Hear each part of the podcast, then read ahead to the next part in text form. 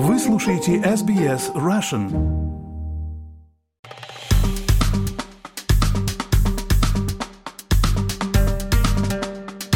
Министр иностранных дел Италии Антонио Таяни заявил в интервью изданию «Ля Стампа», что страны Евросоюза должны создать единую армию. Здесь я процитирую, «Если мы хотим быть миротворцами в мире, нам нужны европейские вооруженные силы.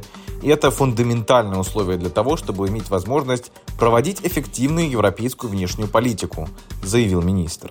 Он также добавил, что в мире, где действуют такие крупные политические игроки, как США, Китай, Индия и Россия, и где обостряются политические кризисы на Ближнем Востоке и в Индо-Тихоокеанском регионе, Граждан Италии, Германии, Франции или Словении может защитить только уже существующая структура, а именно Евросоюз. Кроме того, Таяни призвал к реформе самой общеевропейской политической структуры. По его убеждению, у Европы должен быть один формальный лидер, а не два, как сейчас, представитель Евросовета и глава Еврокомиссии. Брюссель готовит альтернативный пакет помощи Украине на случай, если в ходе саммита 1 февраля странам Евросоюза не удастся утвердить четырехлетнюю программу поддержки Киева на 50 миллиардов евро. Об этом заявила председатель Еврокомиссии Урсула фон дер Ляйен на пресс-конференции с участием Александра Де Кроо, премьер-министра Бельгии, э, которая с 1 января председательствует в Евросоюзе. Главный приоритет – это достичь согласия всех 27 стран Европейского Союза, но мы уже работаем над операционными решениями, которые могут быть использованы в противном случае, сказала глава Еврокомиссии. Она уточнила, что перед Новым годом ЕС перечислил Украине полтора миллиарда евро. Последний транш программы помощи в размере 18 миллиардов евро на 2023 год. Чиновница не стала, правда, раскрывать подробности альтернативного пакета помощи.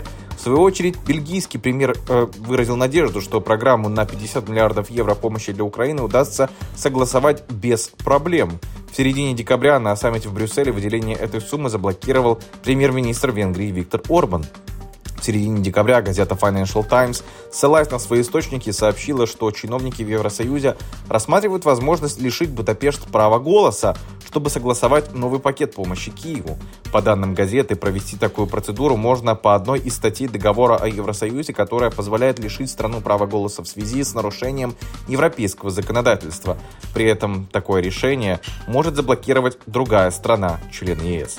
С 1 июля Бельгию на посту председателя ЕС заменит как раз Венгрия.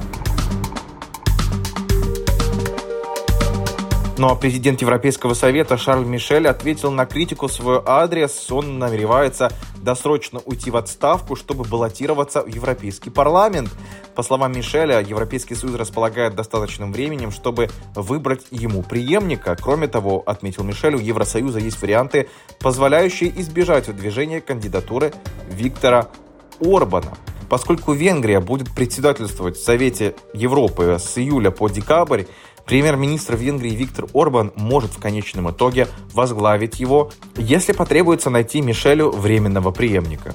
Я напомню, что Виктор Орбан выступал против многих инициатив ЕС по поддержке Украины и подвергся широкой критике за подрыв демократических институтов Венгрии.